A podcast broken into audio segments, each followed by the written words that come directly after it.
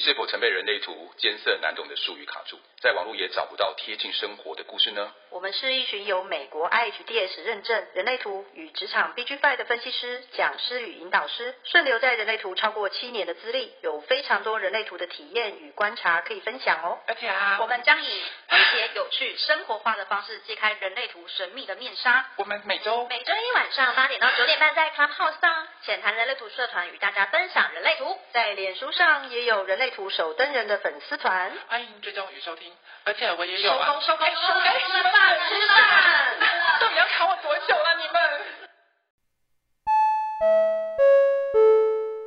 今天是分析师们没有梗之夜，所以只好开放人类图粉丝 Q&A 时间。你刚刚诚实的把东西讲出来，的梗走下坡了，走下坡了。我已经已经没有梗了，请大家救救我们六位分析师吧。哎、欸，我不是分析师，请大家救救我们六位，就是主持人。好的，我们来讲解一下规则。哎、欸，对什么？哎、欸，思思说。没有，没有，没有。你说，你说，你说。你是要对？其实你要小心哦，因为没有讲话哈，突然有一个声音，我们就会。因为没因为没有梗，没有梗，然后大家都很害怕有没有，谁发出声音都会都会被 Q 出来，这样子，好不笑，我们多害怕哦。不是啊，就是今天讨论了一整天，都不知道。第一又不想讲太知识的东西，对对啊，然后知识的东西那那是讲不完的啦。对啊，对啊，对啊，对啊。然后第二个就是因为知识其实没有办法从片面的一一点五小时。讲一些什么？嗯、对，然后就讲体验，然后体验。我们今天不知道为什么，今天从头到尾想了一整天都没有梗，嗯、然后决定让大家 Q&A。如果没有，我们就下台。我可不可以请问江郎才尽的各位？啊嘿嘿，真的是没有什么什么才了，怎么了？嗯、那个，如果说大家没有问题，我可以问分析师们吗？可以啊，Sure。我可以当小听众来问分析师们。可以啊。那我可以指定分析师吗？可以。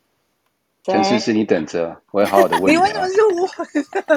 他刚才一定想说，问你比较有趣啊。他一定想说，我好多问题想问你啊。要 Q Jessica 吧？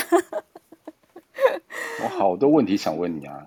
好，有了，有第一个问题了。有人问说，他想要请问，在谈论通道的时候，例如有三九五五这一条通道，但是这个人只有三十九号闸门，没有五十五号闸门，对这个人来说会有什么影响？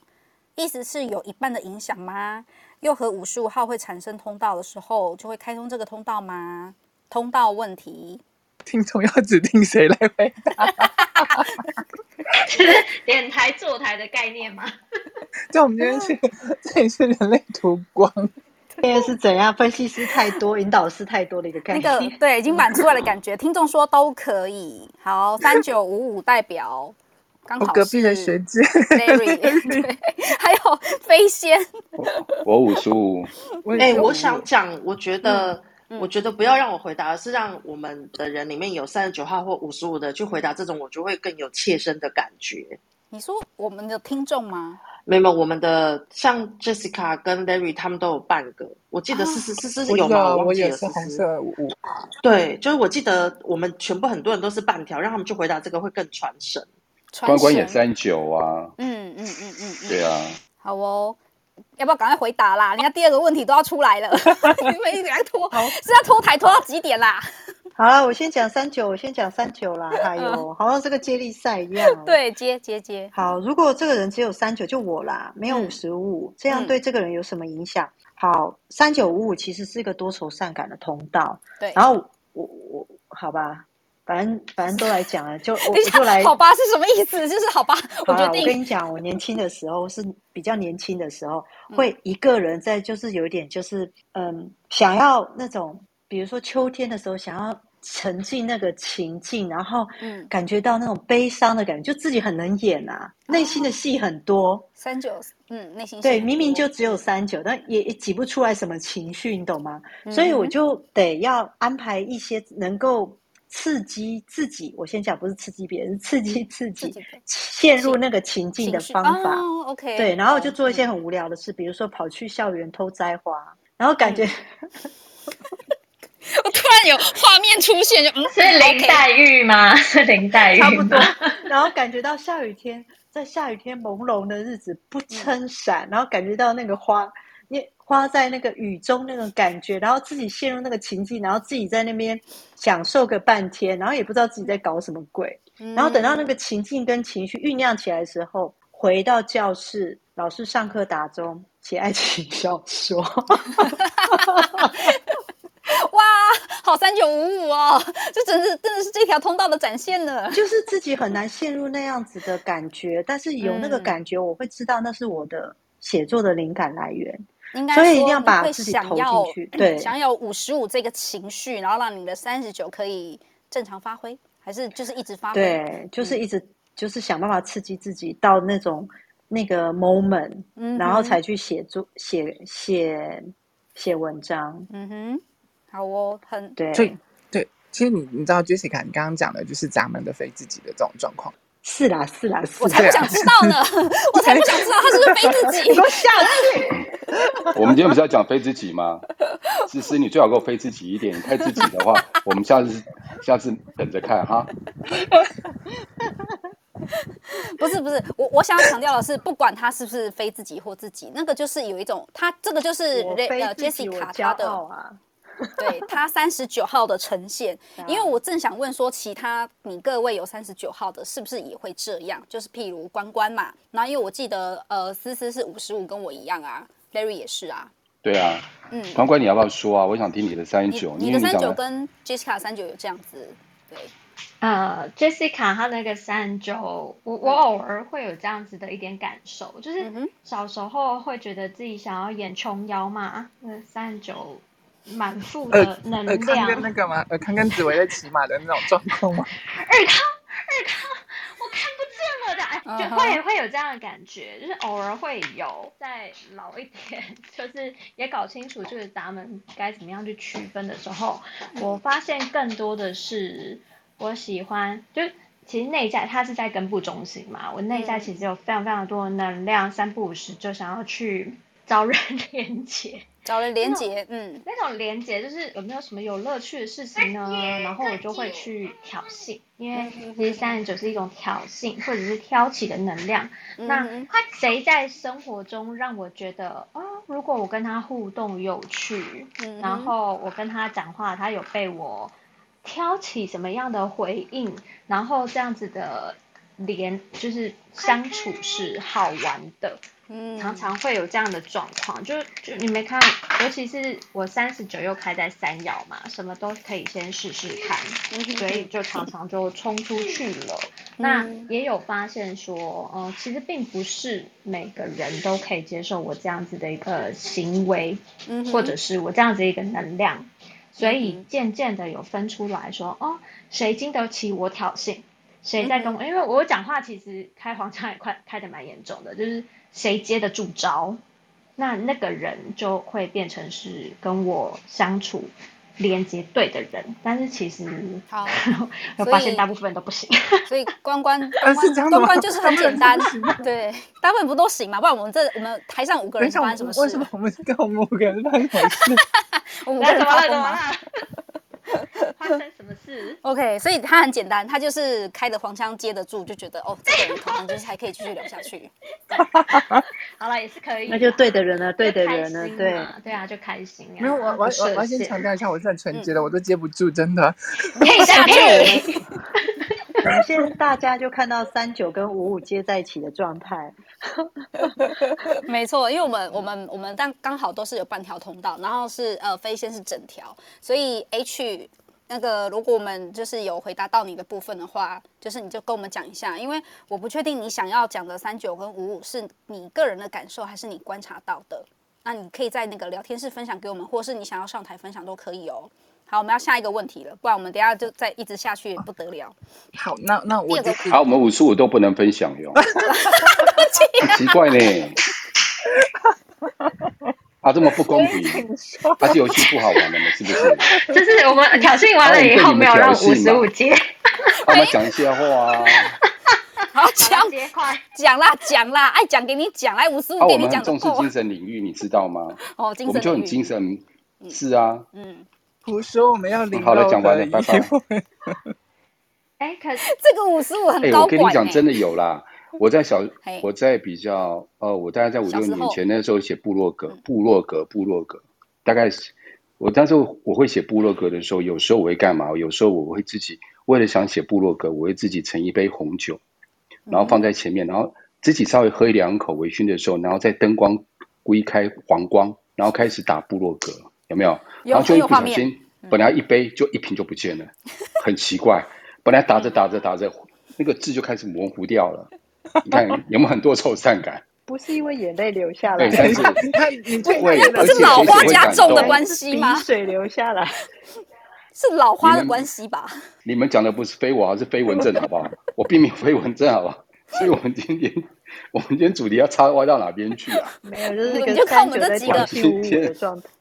对，对不起，我们对对对。而且我发现我周边很多三九，真的很多三九，而且我也喜欢特别喜欢三九那种状态。虽然说，呃，灵性无数号是灵性，对。然后，但是我觉得三九号会吸引我的是，它可以挑挑动那个情绪，让我发现我的状情绪状态以后，我可以提升我的状态，嗯、我才能知道说，哦，原来我的情绪状态是这样子，我才能够足以提升。如果没有被人家挑动，是没办法提升的。我是。我是觉觉察不到那个部分的，所以我觉得相辅相成。嗯、但是我被活出三九本身无数嘛，嗯，我会吸，我会有那个状态产生。不管今天是我旁边人连通我，又或者是我刻意去找，我都会希望那个状态三九五那个状态会在我身上呈现出来。嗯，嗯好啦，好哦、我要去，谢谢又又是一杯红酒了。谢谢五 十五号的分享呢。思思有想要讲五十五号的部分吗？哦、对，其实我跟 Larry。呃，就是因为我自己本身是有五十五号闸门，所以我会有那种状况。你知道我以前写文章会有什么？呃，就是什么少年时期的无病呻吟之类的东西。现在不是还是一样吗？对啊，就就你知道，就是你你可能今天看到一部电影，或者是看看到什么时候，然后就会突然变得很多愁善感啊，然后就会想很多，或者是可能只是因为一个阴天，然后干嘛，你就会呈现出那个。为什么外面下雨啊？好烦哦！之类那种就是那种莫莫名的情绪就会出来那种状况，因为五十五号是最情绪化的那个闸门嘛。对对。那可是透过这个方式的时候，它反而是可以达到呃灵性的救济灵性的那个地方。你想三九到五这条通道，其他多愁善感的通道，可是也因为它产生了很多好听的音乐啊、歌词啊，那些爱来爱去啊，爱你爱不到啊，然后你爱我爱不到，你要上我上不到之类的这种什么。你再来啊！你再来啊！你再来。对，还有什么看不到的？你继续说点。怎样？说说说说。还有还还有几个人的？还有几个人的？你自己说。对，很多批之类的，是不是？没有，我我们没有要歪掉。对，所以就是，可是真的就是遇到某些人的时候，你就是会突然呈现出三十九号那种状况，会很想要去挑衅对方，或者是你会很想要去挑逗对方，或者是会想要。做一些什么让对方跟你有一些共鸣的那种状况，就那那就是我会偶尔会会想要呈现三十九号的那个状况，可能那那其实是我自己的非自己，也就是我我们通常我们通常拥有那个闸门的时候，我们会拥有那个闸门的特质。对对，像我有五五，我会呈现出五五的特质，但我会试图想要成为三十九号闸门的那个样子，就跟关关关关跟 Jessica 会试图想要成为五十五号闸门的那个样子。对，那其实是因为闸门它有。它有对端相吸吸引力的那个部分，可是如果我是有一整条通道的时候，我带出来的就是情绪化的特质、多愁善感的特质，我一整条都有，甚至我没事我就可以去挑衅别人或者是干嘛，然后挑衅完让对方爆了之后，我就当做没事在风暴的当中，你怎么了？你怎么爆了？这样子，嗯，了解。对对，就就像呃飞仙它会带有那一整条的特质，可是我们只会带有其中一个闸门的状况，我们偶尔会想要去成为另外一半，成为那个。那个通道的那个状况的时候，那其实是我们非自己的那个状况，嗯、所以他呃，我想透过这样子来解来解决那个呃 H H 的那个问题。对对对，希望说这样子有回答到你们这样子。嗯、感谢谢谢两位的补充。好，那我们下一个问题来，有人问说，想请问太阳跟地球那一排星体对人具体表现有什么影响呢？太阳、地球就是呃那一排应该就是呃二十六个行星嘛，呃十三个行星，所以红黑加起来总共二十六个。对人体对人有什么具体表现影响？你各位有没有人要回答？赶快抢答啊！你们还在等什么？那这个不是区分科学就有了吗？对啊，这个区分科学就有了啦，买一本书就看得到，而且讲的很详细，多，嗯嗯嗯嗯嗯，影响哦，嗯嗯嗯，来两两排其实。两排它不就是是一个星体加上南北交嘛？每一颗星星代表的都有它的意义嘛。比如说太阳就是人家说是我们的核心本质，嗯、然后地球就是让我们可以怎么样走向太阳的那个内在的平衡。那月亮的话是内心的驱动力啊，每一个其实都代表的不同的意义。那这个其实跟占星很有关系。这时候我就脑袋想到了，其实。飞仙跟占星，然后开开占星课，飞仙的占星课去哪里？好像水水星，嗯，水星是沟通嘛？对啊，我就觉得如果从占星来结合人类图看这个领域的话，其实是会有更多角度更深，然后会很有趣。那我刚刚只是粗浅的把每颗行星的意义讲出来而已。嗯，我自己而言嘛。我觉得太阳、地球那一排星体加南北交，那个就是你整个人的表现了，那个就是你，所以没有什么哦，我我这我我应就是我我整个人二十六个行星闸门表现出来，那就是我，所以我对我来说，我哪个影响我最深，当然是最主要是太阳跟地球嘛，因为它就是决定了我们是哪个人生角色。可是如果你要再细看，就是呃太阳、地球后面的东西。那个就是有关到像他们前面讲的，呃，跟占星其实有关系。然后月之南北交其实也是从占星那边延伸过来的，所以希望这样有回答到云婷的问题。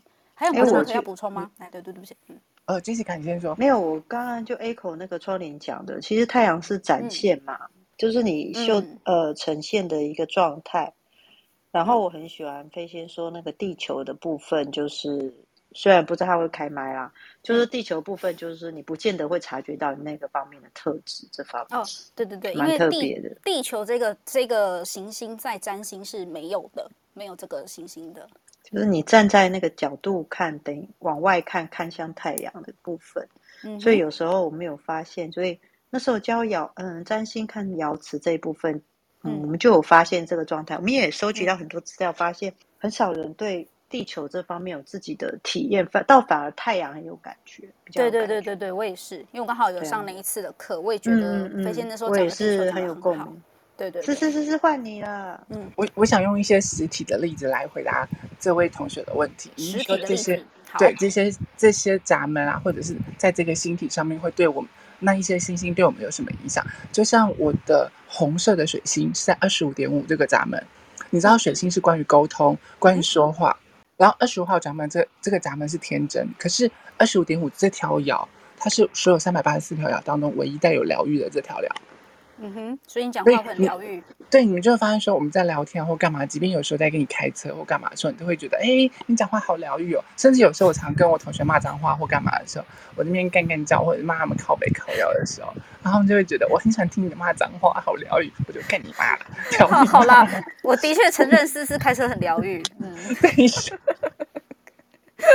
对，这我我我这样子用具体的例子来来讲的话，会不会让这个同学你你比较了解这个状况？就是因为水星代表的是在我们生活上当中，我我们关于沟通、关于讲话的那个部分。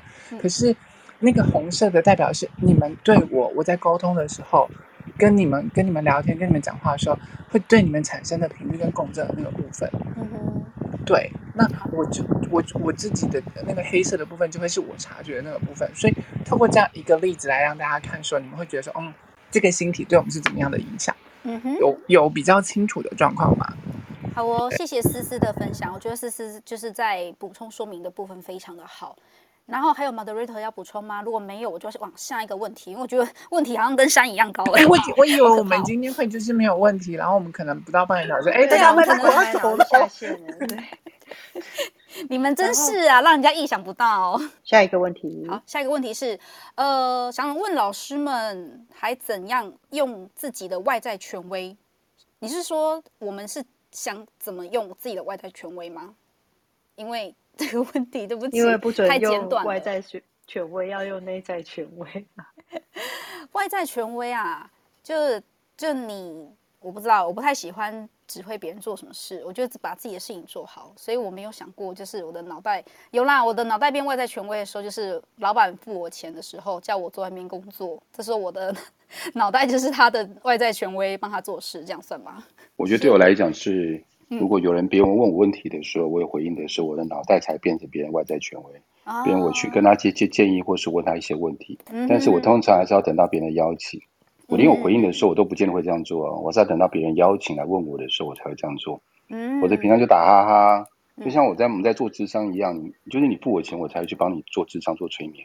不然我们平常就不说，就跟朋友一样，不然就变成 gay 搞啊，想说你是怎样，你是不是六爻？讲话这样。等一下，你是不是六爻？这一句话是什么意思？你现在在攻击六爻，就是。还好我们这一群里面没有六爻。哎，我是被三九挑衅，不是，我是说在六爻飞我的状况之下。台下朋友都不是肥我，所以不会有这种状况，你不用担心。哎呦，好会转哦！哦，五爻说话就是厉害。对，嗯，刚好今天的流日来到了六爻日，所以大家就赶快干起来吧，好，加油。好，希望这样有回答到就是外在权威的问题。干话干起来是什么？不要理我。还有 moderator 要补充，就是关于外在权威的部分。我想这样下，我我其实还蛮赞成，就是 Larry 讲的那个部分，在外在权威的那个部分啊，在以前过往就是自然时期的时候啊，其实他真的帮了我们很多，是我们做决定的依据，也就是那时候七大轮脉的的那个时期。嗯，对。可是其实，因为我们现在来到了九大能量中心，我们虽然我们现在只是过度的集中啦，嗯，对。可是它已经成为是我们外在权威的那种状况，就是外在权威它还是很好用的一个东西。例如说，你可能真的需要有一些呃公司上面重大决策，大家互相讨论，需要一些想法，需要一些灵感，或者是呃你需要一些建议的时候，它是可以很好用的，用来帮助别人，协助别人厘清问题，协助别人厘清状况，然后。协助别人给其他人意见建议，这些都很好用，但是它并不是拿来当我们自己决定的依据。我刚喷口水了，对，没关系，你你你喷其他东西我都不知道。走开，走开！哎哎，我没有说什么。我 们继续，我们就是，对，就是。他他们来协助其他人的时候，它是很好用的工具。外在权威是用来这边，但是它不是拿来处理我们自己事情的。因为我自己是无内在权威，所以其实当人家来问我问题，会协助他理清看事情啊或什么的时候，很好用。我觉得它真的很好用，都可以把人家的事情理得很清楚。嗯，然后你们就会发现，我拿来处理我自己事情的时候，就一团乱。就是会陷入一个死胡同吧？对对对他，就是会一直在那边 loop 啊，就是在那边打死结，一直在来回来回来回这样子。所以其实他真的不是拿来搞死自己或处理自己的事情，因为没错，我们的脑袋会协会透过我们其他所有空白中心联合他们一起来弄死我们自己。嗯，思思，你这样子讲，我就想到一个问题：如果这个人的九大能量中心全是有定义的，嗯，那他就没有空白可以弄了啊，不是吗？他不管他的头部有没有那个的时候，他都还是会，还是会啊。因为即便我今天九大能量中心有定义，我有可能没有接通的闸门哦哦，我的闸门也可以拿来搞死我自己。所以是被用闸门弄死你。对，我连接我缺了这个闸门，所以我就要呈现那个状况。例如我有三十四号闸门，然后呢，我没有十号闸门，我就会呈现出一个就是每天钻牛角尖的，我就是要坚持我自己的事情。如果不是这样，我就不是爱自己。然后大脑就开始一直用这些事情啊，这些方式一直在弄死我们自己。嗯哼，对，或者是我靠我靠近其他人，他有那个通道我没有，然后我就会开始用那条通道的方式来弄死我自己。了解。哦，好，谢谢思思的补充。然后我想讲一下哦，就是我怕问题有点多，所以我们就我们是尽量回答，好不好？我们尽量回答到就是我们就是结束的时间。所以如果后面一直有问题来，我们回答不完的话，也没办法，就是就只能先这样子。好，来下一个问题是，他想请问流年的回归哪几个时间点大概会发生什么事？就是什么事发生的一个方向？所以三大回归嘛，土归。天王星对分，然后跟那个另外什么凯龙吗？凯龙回归哦，对，这三大回归时间点，时间点土归应该是在二九三十左右嘛？对对，土归基本。然后、嗯、天王星对分是在四十二、四十三，嗯嗯，然后凯龙是五十岁左右，对，嗯哼，所以是这三个时间点会回归，然后发生什么？发生大概什么方向的事情哦？我觉得没有办法讲，因为每一个人的主题是真的都不一样。我讲讲我好了，好，我直接讲事件，好不好？事件好，对我自己的啦，我不讲别人的。最近，哎，我知道你最近土星回归嘛，对不对？嗯。什么土星回归？我的凯龙回归我要下线了，我要下线了。哎，我今天对你很好哎，你是啊？对我干嘛猜？没有，他是第二次土星回归。你不想承认是吧？好啊，好啊，那你土星二归好不好？你土星二归来。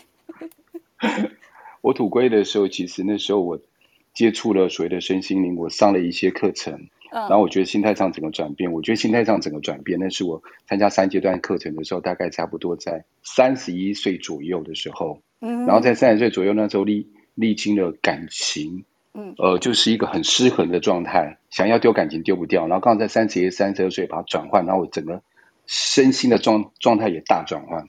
嗯，到三十岁左右，三十一岁左右，然后在就天王星对分，对不对？嗯，四十岁左右我离开一段。就是牵扯还蛮久的感情，嗯，大概在三十八岁、三十九岁那个时候，嗯，差不多决定离开了，就是抽身离开了，嗯哼，对。然后凯龙还没遇到，所以不知道哈。哎、欸，我没有想到你有这么多感情上的困扰，你看起来很多。可以补充吗？可以，请说。呃，其实我会建议，就是关于真实事件的因人而异的部分，嗯，可以请大家去看星盘。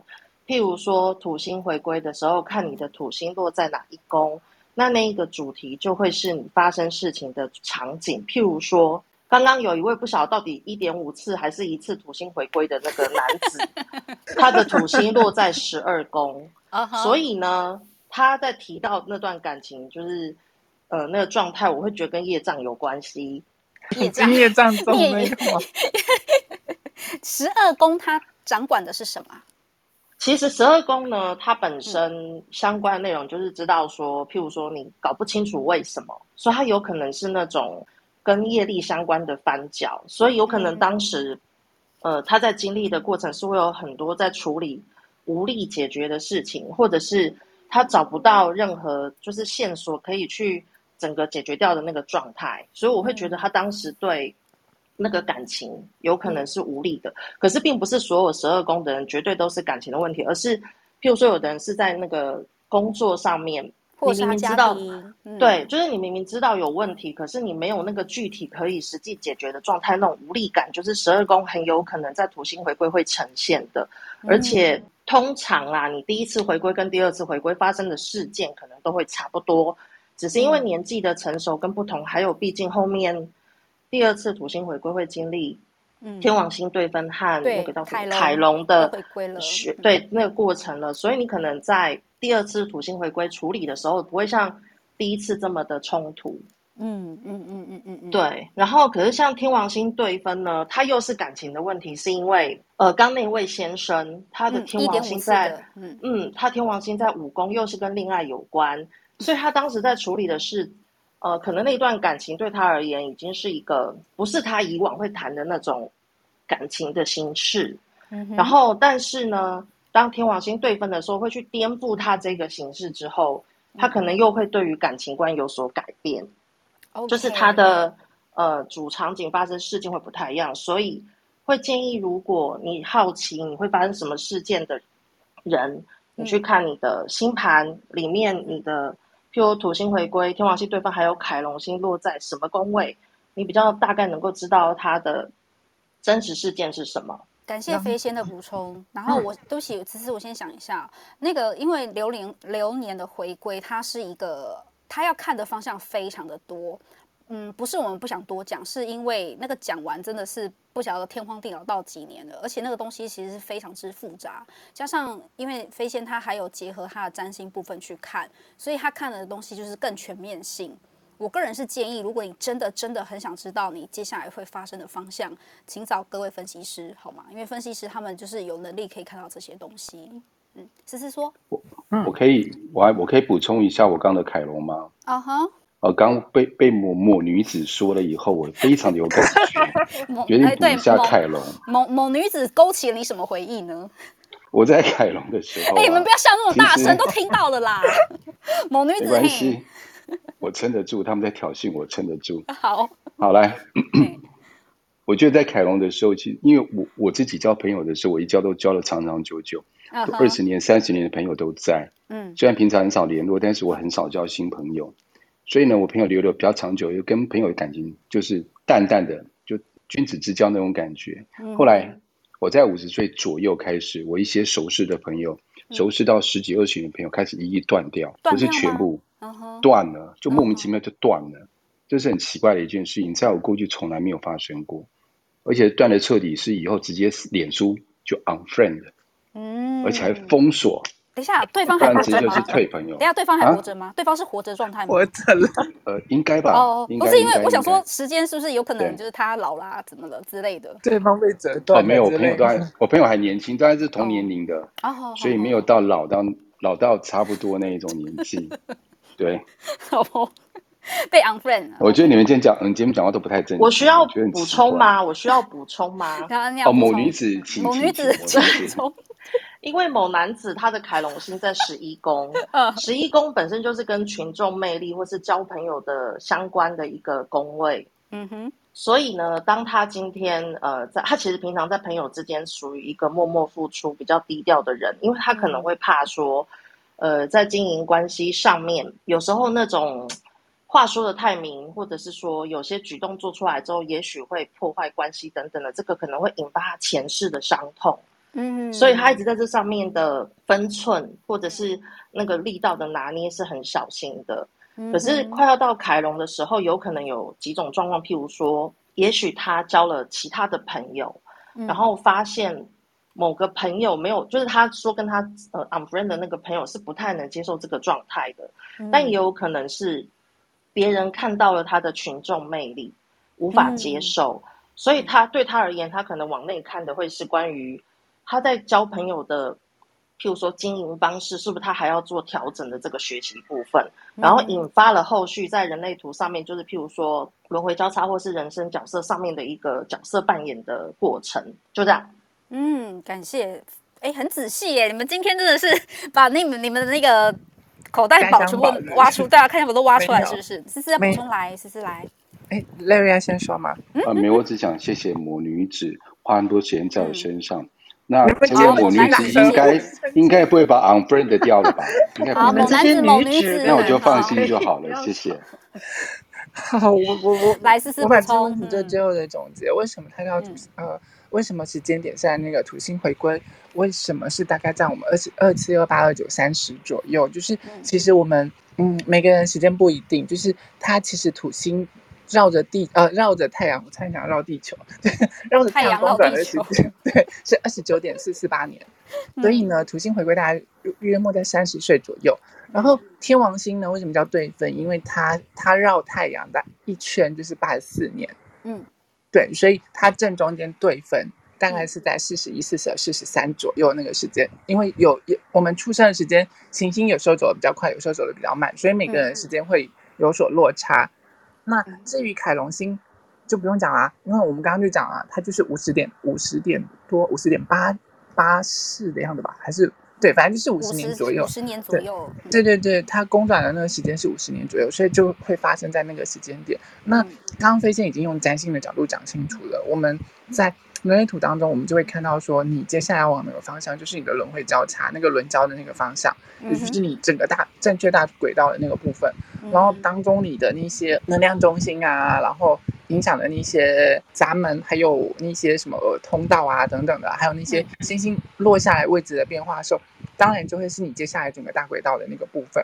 只是如果你大家想要详细的知道说我接下来可能会发生什么事情，可以透过占星的方式找飞仙学姐来讲。或者是你透过人类图的方式，你可以找 Jessica，呃，接接下来可以找 Jessica，或者是问我，就是呃关于流年的那个部分。但是我们都会建议，如果大家没有做过人类图基本解读的时候，请做完解读再来做三大流年回归的解读，因为那对你来说才会是比较清楚、比较明白的。嗯，对，否则直接想要来看这些东西的时候，下去的时候，你其实还是一一头雾水。那你白白就是投入了，浪费这些钱，投入了四千五五千多。的钱，然后你可能回家还是一头雾水这样子。没错，感谢感谢思思的补充。好的，希望这样有回答到，就是关于流年回归的部分。然后接下来问题是，他想要问外部权威的你各位怎么使用这样的策略？呃，我觉得这一题有点像是之前就是那个外部权威的运用的延伸版。我觉得外部权威的运用，你们还是有想要分享吗？还是就如如上题？我觉得跟上一题是一样的题目。嗯嗯哼嗯哼嗯哼嗯，因为对外部权威来说，使用的真的会会外部权威的，也只剩下无内层无内在权威的投射者跟还有观观反应者就进来了。那我们两个的，我们内在权威的使用的方式的话，其实，在平常的部分，呃，我们在一阶的课程都会介绍的很清楚，这样子。嗯哼，好的，感谢补充。然后接下来的问题是，想请问一下情绪权威。假设对于事情的结果是有回应，但对于过程没有兴趣、没有回应，这样是不是优先看对于过程的回应吗？就类似对于分析师可以帮助人的模式有回应回应，但对于上课的过程没有回应。来，各位分析师，情绪权威，呃，情绪情绪情绪情绪权威，对不起，这舌头情绪权威的 Larry。有想分享吗？飞仙想分享吗？情绪权威，好，你们没有。呃，啊，什么？快说，嗯。我要先可以先跑情绪吗？他的意思是要睡一觉以后。如果假设你对于这件事情，譬如说我今天想要当分析师，嗯、可是呢，我对分析师这件事有回应，可是我对上课内容真的是很，就是觉得我就不兴趣，我不喜，我不喜，我不想上这个课。嗯、那你会怎么去判断，就是到底情绪权威对于这件事的回应是什么？其实我觉得回到哦，就荐骨权威啦，因为总而言之嘛，就生产者嘛。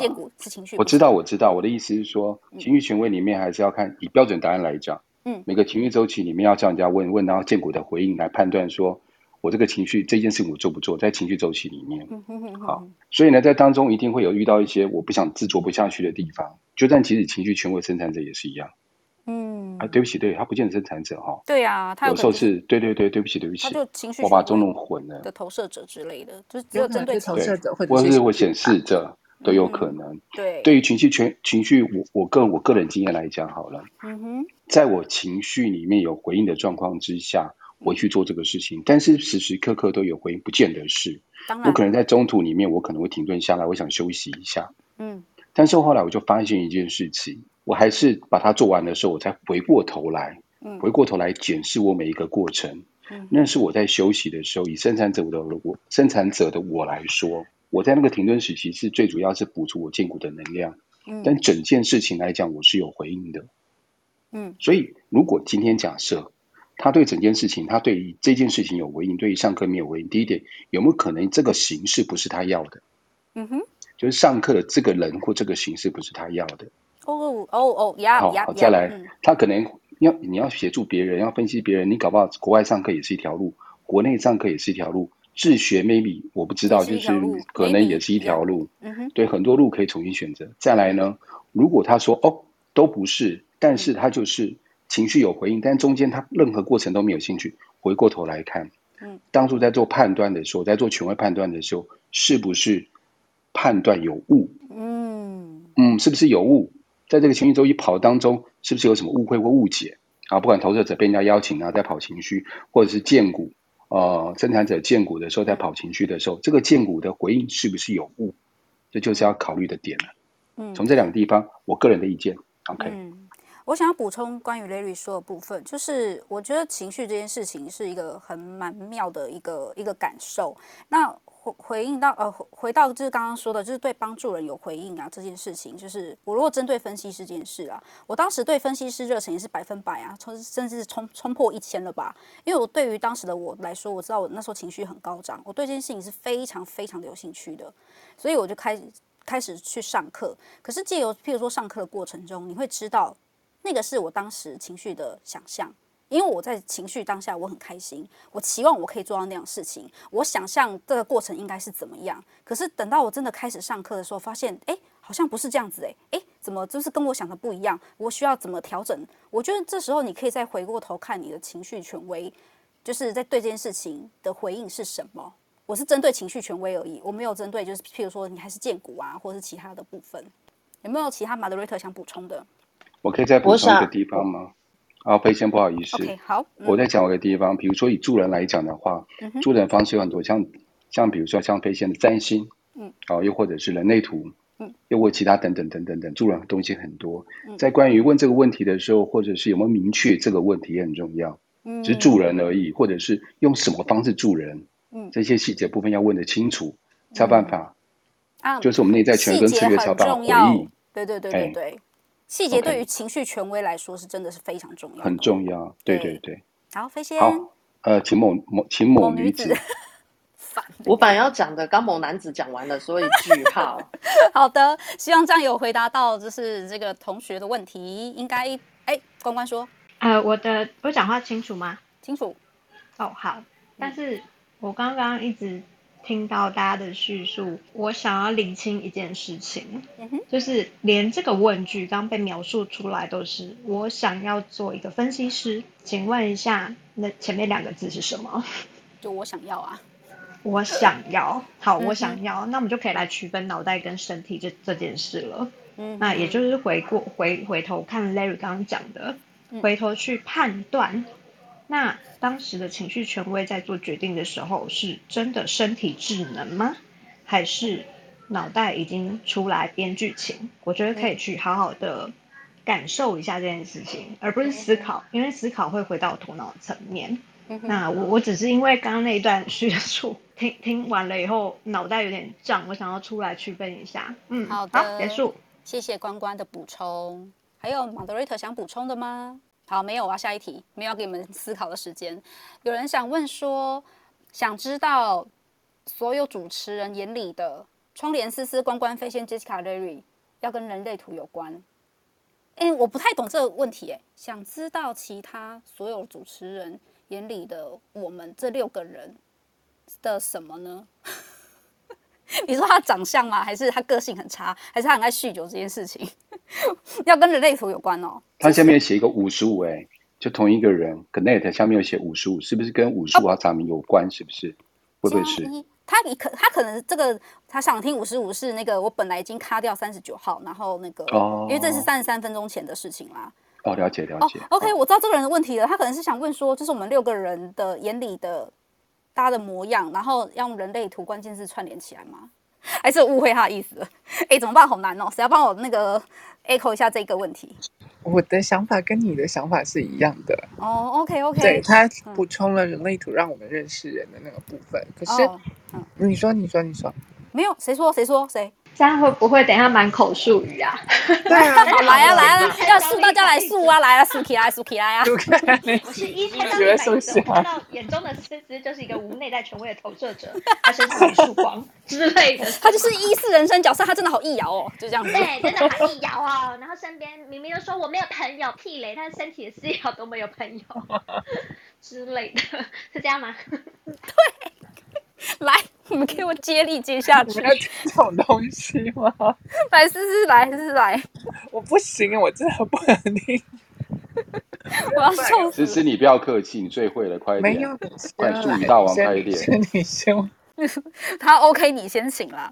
应该是说，我们用人类图有关很难呢，因为我总不能看着，譬如说我看着飞仙说，嗯，飞仙你就是一个二爻人，然后你思想就是很偏执，你这个偏执家伙跟我一样的，因为我也是二爻人，只不过我们两个差异就是你好四爻，你好多朋友，我好五爻。可以补一句，嘿，你要补一句就是那个飞仙在我眼中是一个最沉稳的三九五五。